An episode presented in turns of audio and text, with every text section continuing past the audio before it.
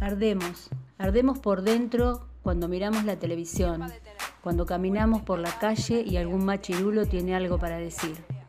Cuando en el trabajo ya no toleramos los chistes misóginos, homoodiantes, transodiantes. Cuando te das cuenta de quien tenés al lado no tiene ninguna intención de preguntarse por sus privilegios. Todo ese sentir, toda esa rabia aparece cuando comenzamos a mirar Violeta, cuando nos vemos cada vez más empoderadas, cuando crece nuestra lucha y organización. Cuando miramos Violeta, ya nada es igual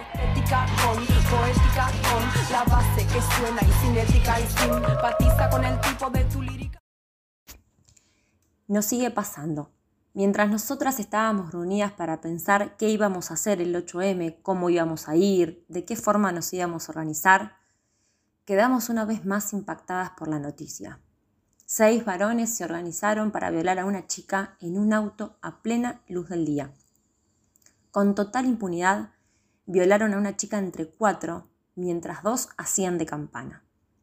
Y otra vez se siente ese nudo en la garganta, las ganas de llorar, de ver amigas y abrazarlas. Otra vez nos cae la ficha de que esa chica podría haber sido cualquiera de nosotras, porque no importa el día, la hora, el lugar, cuando los violadores quieren violar, se organizan y lo hacen. Siempre son varones, sí, siempre.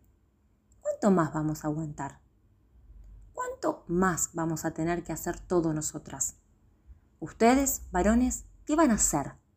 Porque los violadores son sus amigos, sus compañeros de trabajo, de la facultad, los chicos de fútbol. Y también tu hermano, tu primo, tu tío o tu viejo. Porque todos nuestros violadores son varones y convivimos con ellos todo el tiempo. Pero, ¿cómo puede ser que solo lo veamos nosotras? ¿O será que ustedes también lo ven, pero prefieren evitar romper el pacto?